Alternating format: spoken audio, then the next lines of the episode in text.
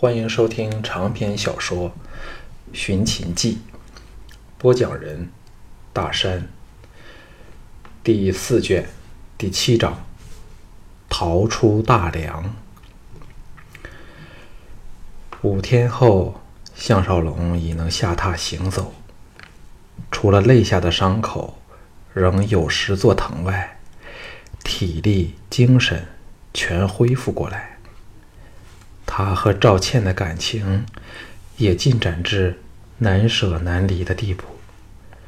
虽然终日躲在房内，日子却毫不难过。季嫣然自那日之后便没有再来过。据邹衍说，信陵君一直在怀疑他，监视的他很紧。项少龙相信大梁的戒备终会松弛下来，因为人性就是那样，没有可能永远坚持下去。而且，如此毫无遗漏的搜索，也找不到他们的踪影后，谁都会怀疑他们已经远走高飞了。这一晚，两人郎情妾意，正闹得不可开交时，季嫣然来了。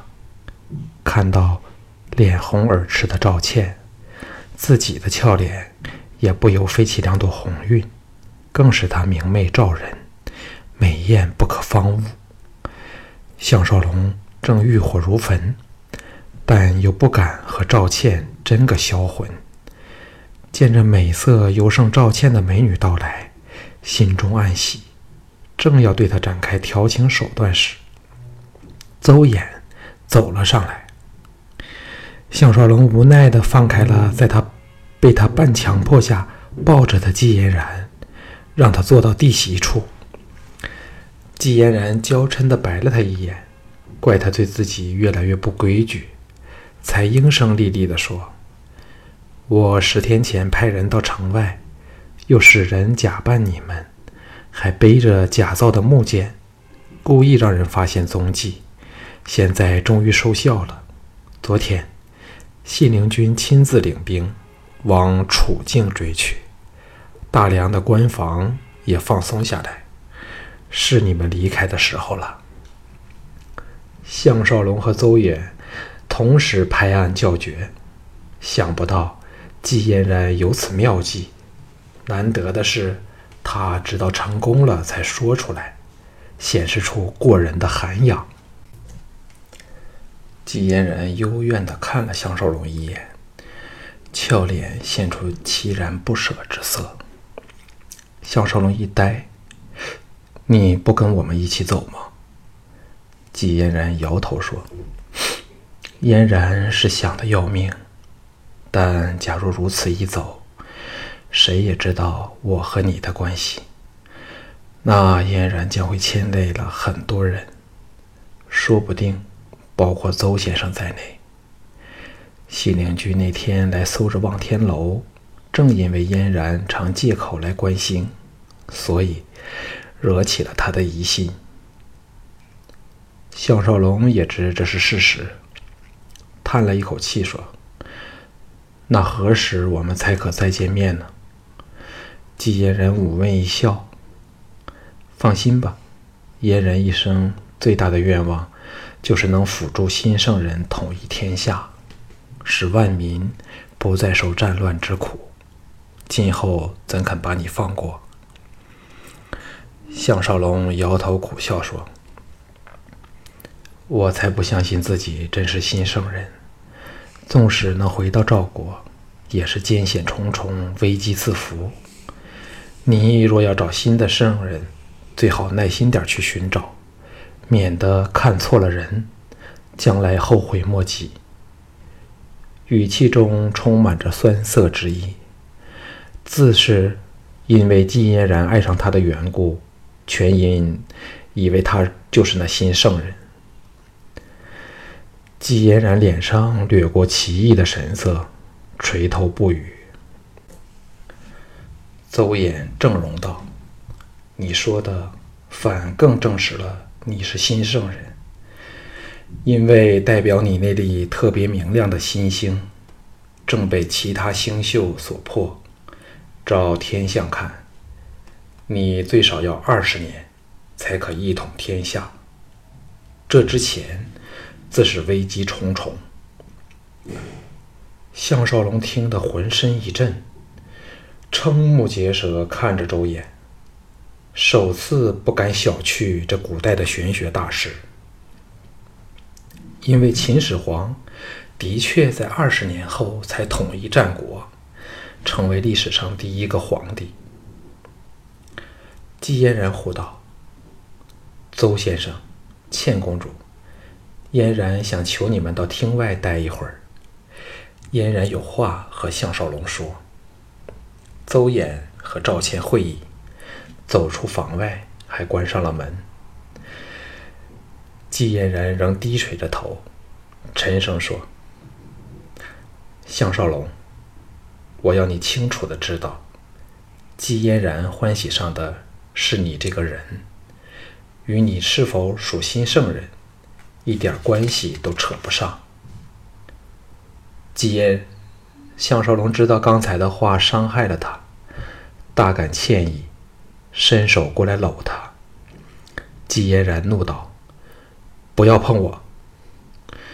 项少龙乃是情场高手。知道他只是放不下脸子，哪会理他的警告？扑了过来，把他压倒席上，痛吻香唇。季嫣然象征式的挣扎了两下，便生出热烈反应，恨不得与他立体立即合体交欢。唇分后，姬嫣然凄然说：“明天清早，韩非公子。”回押解借来的一万担粮食回韩国，嫣然早和他说好了。其中一辆粮车底部设有暗格，定可无惊无险把你带离大梁。相郎，嫣然生是你项家的人，无论如何也会去寻你，切莫忘记人家了。项少龙和赵倩拥卧在粮车底下的暗格，无惊无险地离开了大梁，往济水开去。到那里后会改为乘船，沿河西上寒境。外面正下着迟来的大雪，车行甚缓。加上暗格底垫有厚棉被，所以两人。并不觉太辛苦，反感到这是个温馨甜蜜的小天地。两人亲热一番后，都自动压下情火，免得一时控制不住发生肉体关系。赵倩看着暗格的顶部，衷心地说：“我从未见过比嫣然姐更美、更本事的女孩，略施手法。”便把我们舒舒服服地送出了大梁。项少龙看着她美丽的轮廓，想的却是另一回事儿，微笑说：“你会否介意不当这个公主？”赵倩侧转过来，用手支起了白底透红的脸蛋儿，秀眸闪着亮光，深情地瞧着他说。倩儿只介意一件事儿，就是不能做项少龙的女人，其他的都不介意。项少龙爱怜地亲吻了她的朱唇，沉吟说：“那就好办了，让我设法把你藏起来，然后报称你被萧卫谋杀害了，那你便不用回宫做那可怜的公主了。”赵倩大喜道：“你真肯为倩儿这么做，不怕父王降罪于你吗？”项少龙晒道：“我是新圣人，哪会这么容易被人修理的？”接着嘻嘻一笑说：“其实我还是为了自己，我憋得实在太辛苦了。”赵倩霞烧玉颊。埋手入他怀里，又羞又喜，以文那般的声音说：“向郎，你什么时候要人家，倩儿就什么时候给你。”项少龙心中感动，用力把她搂着。赵倩柔情似水地说：“倩儿不是请向郎为我杀了赵牧报仇的吗？倩儿现在改变主意了，只希望能和向郎远走高飞。”其他一切都不想计较了。项少龙心中暗叹：那舒儿的仇又怎么算？赵牧和自己是势不两立的了。车子停了下来。原来到了积水岸旁的码头，三艘韩国来的双桅帆船载着一万担粮货。朝韩国驶去。项少龙和赵倩在韩非的掩护下脱身出来，躲到一个小小的船舱里。这时船上虽然全是韩兵，韩非仍是小心翼翼，免得泄露了风声。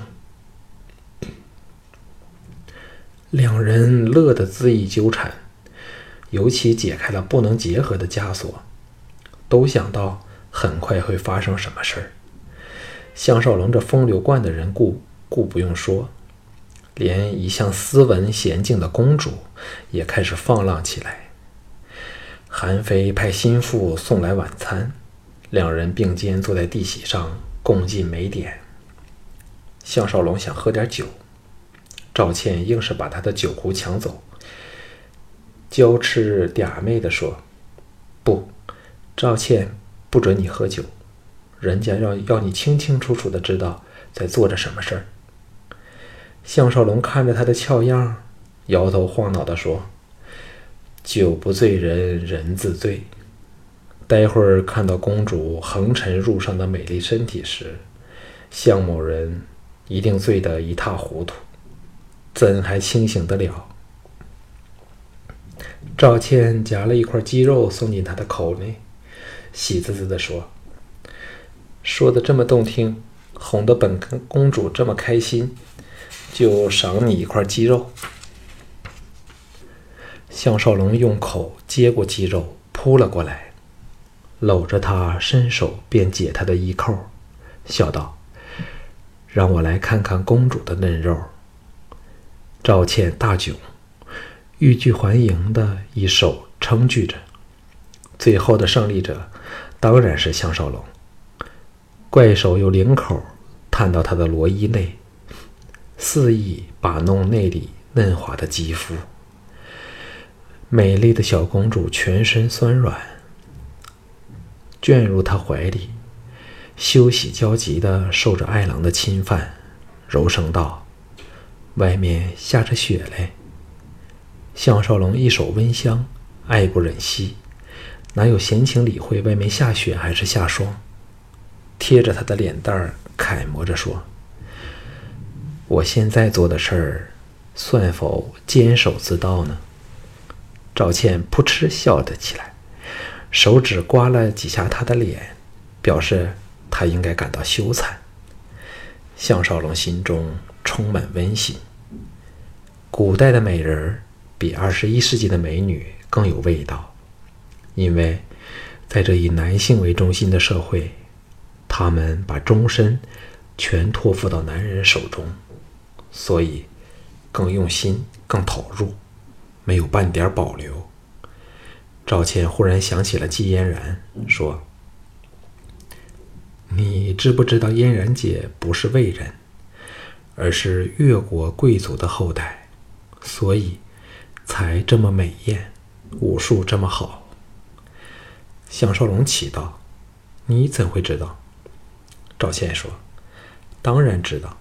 你昏迷时，他和我说了很多话。”顿了顿，笑道：“你猜韩国借粮，为何偏派了个最不懂说话的韩非公子来？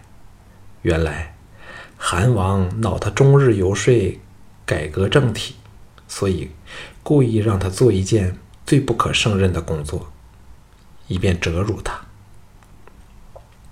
项少龙摇头叹道：“韩国已经够弱的了，还有个这样的昏君，拿借粮大事来玩手段。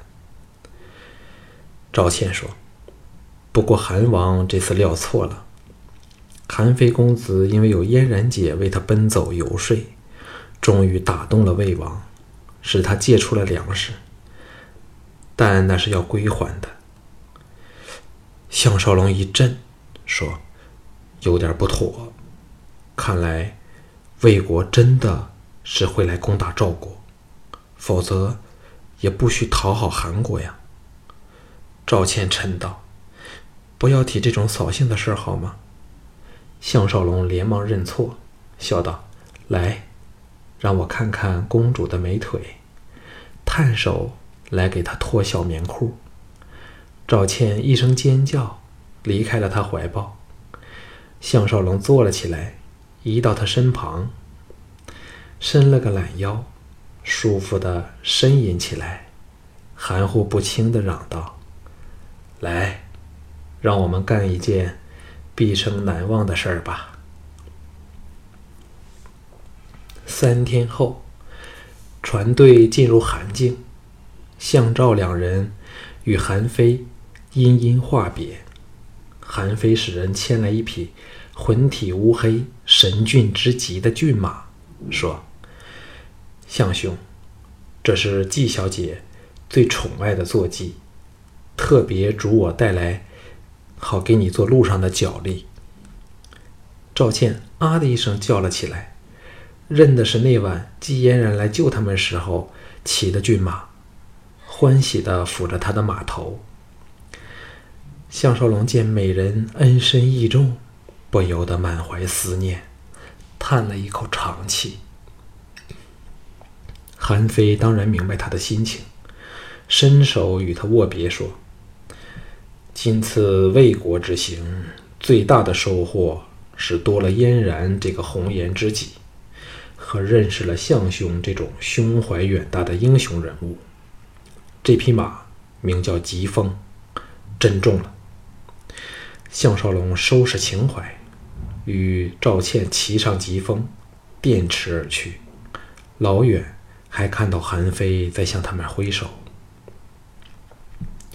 两人小行夜宿，沿着韩魏边境北上，往赵国进发。季嫣然还为他们预备了干粮和简单的营帐等荒野之行的一切必需品，使他们不用为此烦恼。这次返赵的感受比之复位之行大不相同，心情轻松多了。赵倩初尝男欢女爱的滋味，由少女变做了小妇人，更是快乐的像只小云雀般，不住在项少龙耳边唱着赵国的小调，令项少龙平白多了一种享受。越往北上，天气越冷。霜雪交袭时，只好找山野洞穴避躲避。十多天后，他们到到了韩国边境广阔的疏林区外。过了这个区域，便会进入魏境，要走三天才可到达赵国的边界。这是韩国著名的狩猎场地，属于低山丘陵地带，是针叶树和阔叶树的混交林。乔木、亚乔木、灌木等品种繁多，黑熊、马、鹿、山羊、野兔随处可见，还有就是无处不在的野狼，有时整群追在马后，要项少龙回马用飞针射杀数头，野狼争食同类的尸体，才无暇追来。两人一骑，在白霜遍地的林木间穿行。树梢披挂着雪花霜柱，纯净皎洁的令人屏息。这一天，来到一条长河的西岸，河心处尚未结冰的河水夹着雪光云影，滚滚流往东北，气候更严寒了。两人全身连头紧裹在厚棉袍中，还要戴上挡风的口罩，才勉强抵着风雪。地上积雪极稀，连疾风都举步维艰，唯有下马徒步行走，希望能找到人家借宿，以避风雪。虽然冷得要命，但一望无际的茫茫林海雪原，变幻无穷的耀目雪花，却令这对恩爱的情侣目不暇接，叹为观止。四周万籁俱寂，只有脚下松软的白雪被溅上时发出声响。偶然，远方传来猛虎或野狼的吼叫，则使人毛骨悚然。午前时分，狂风呼起，雪花像千万根针般忽东忽西，从四面八方急射而至，让他们眼也睁不开，脚步不稳。挨了一会儿，疾风再也不肯前进了。项少龙暗想，怎也要避过这场风雪，但是前不见人，后不见蛇，怎么办呢？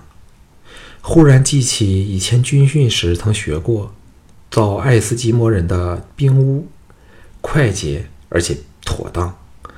童心大起，到河旁结冰处，以利刃起出了冰砖，在赵倩怀疑的眼光下，砌成了一间可容人处的大冰屋，下面铺以营帐棉被，还砍来了柴枝，在里面生起火来，登时一屋暖气。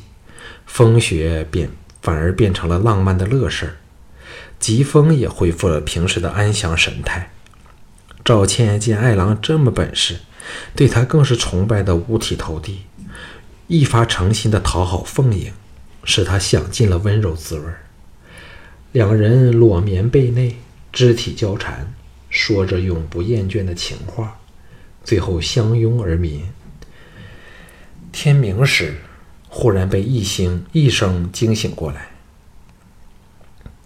他们留心一听，竟是雀鸟在天上飞过时嬉玩吵闹的声音。诧异中爬起来，从透气的小雪窗往外望去，只见天色放晴，大雪早已无影无踪。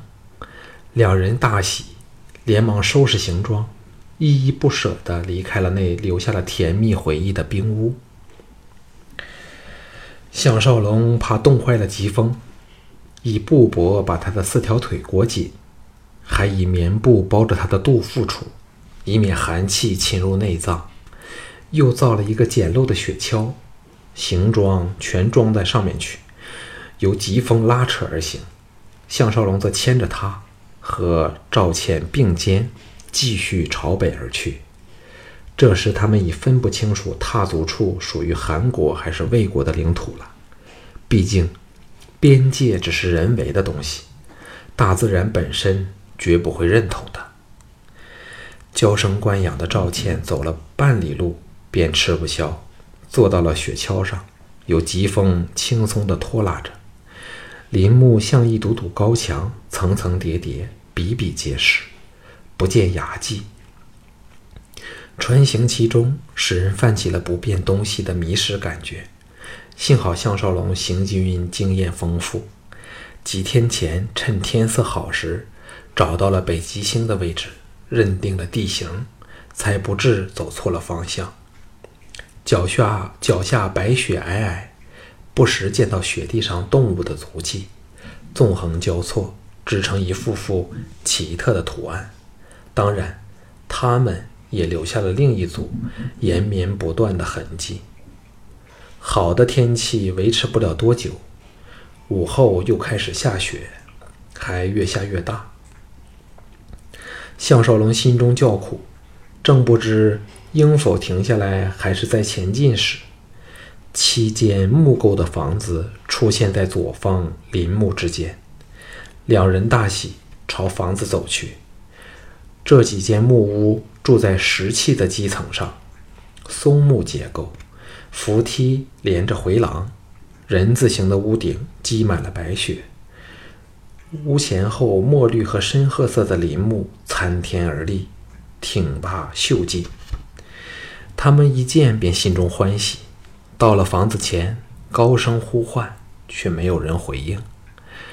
赵倩忽然尖叫一声，指着最大那间木屋的门口处，只见上面血迹斑斑，触目惊心。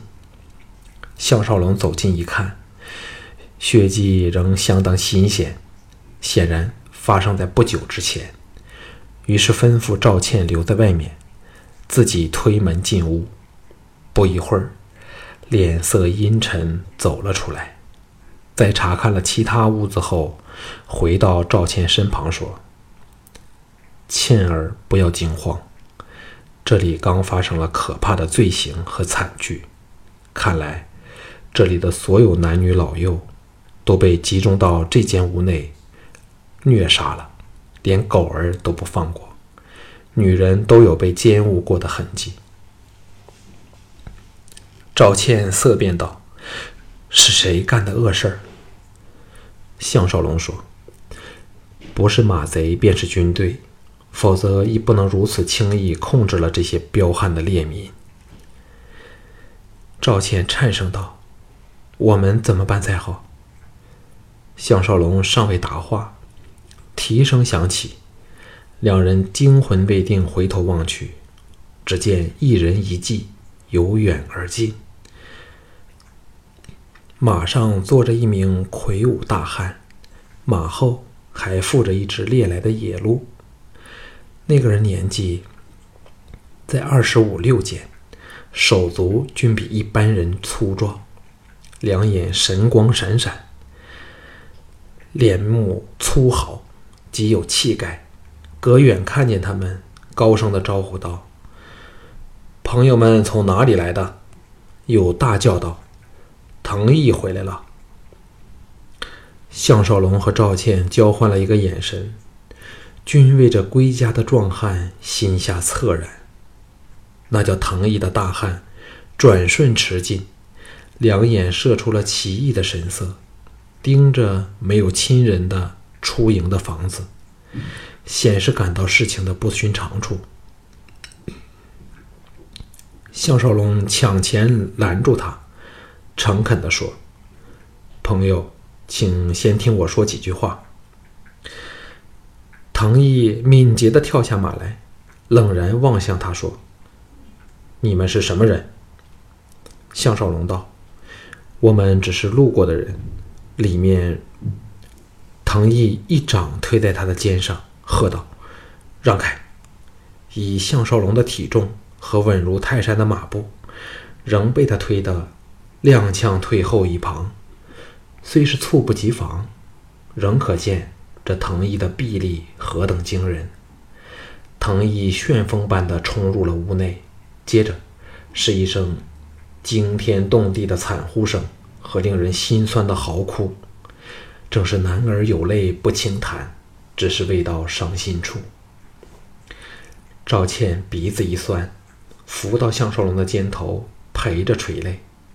蓦的一声狂喝，藤毅眼喷血焰，持剑冲了出来，指着项少龙说：“是否你干的？”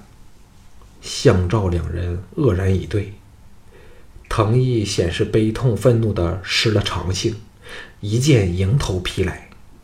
项少龙早有防备，拔出木剑，硬挡了他一剑，另一手推开了赵倩。项少龙被他劈得手臂发麻。按理此人臂力比得上萧卫谋，藤毅已是不顾生死，状若风虎般的攻来，剑法大开大合，精妙绝伦。项少龙怎想得到，在这雪林野地会遇到如此可怕的剑手，连分神解释都不敢尝试，运起墨子剑法，只守不攻，且战且退，挡了对方百多剑后，藤毅呼的一声惨呼，跪倒地上，抱头痛哭起来。赵倩惊惶已极地的奔了过来，躲在项少龙的背后，叫道：“大个子！”里面的人并不是我们杀的。藤毅点头哭道：“我知道你用的是木剑，身上又没有血迹，只是我一时火烧胀了脑。”接着，哭得倒在雪地雪地上。藤毅跪在新立的坟前，神情木然。就在下面，埋葬了他的父母、兄弟、妻子和儿女亲人。自给自足的幸福生活，再与他无缘。他甚至不知仇人是谁，只好尽生命的所有力量去寻找。仇恨咬食着他淌着血的心。赵倩陪着流泪饮气。项少龙来到藤毅身旁，沉声道：“藤兄想不想报仇？”藤毅霍地抬头，眼中射出了坚定的光芒，说：“若项兄能使藤某报仇雪恨，我便把这条命交给你。”项少龙暗想：此人剑法高明，勇武盖世，若得他之助，真是如虎添翼。点头说。藤兄有否想过，贼子为何把所有人集中到一间屋子之内？藤毅一震，说：“他们是想留下其他六间屋来用。”项少龙对他敏捷的思路非常欣赏，道：“所以他们定会回来，而且是在黄昏前。”藤毅两眼抱起了仇恨的强芒，斧头稳在雪地上。再来到项少龙身前，伸手抓着他肩头，感激说：“多谢你，你们快上路吧，否则遇上他们便危险了。”项少龙微笑说：“你若想尽歼敌人，便不应叫我离去。”藤毅看了赵倩一眼，摇头道：“你的小妻子既美丽，心肠又好，我不想她遭到不幸。”我的三个兄弟虽然及不上我，但都不是容易对付的。可见敌人数目又多，武功又好，我们未必抵敌得住啊。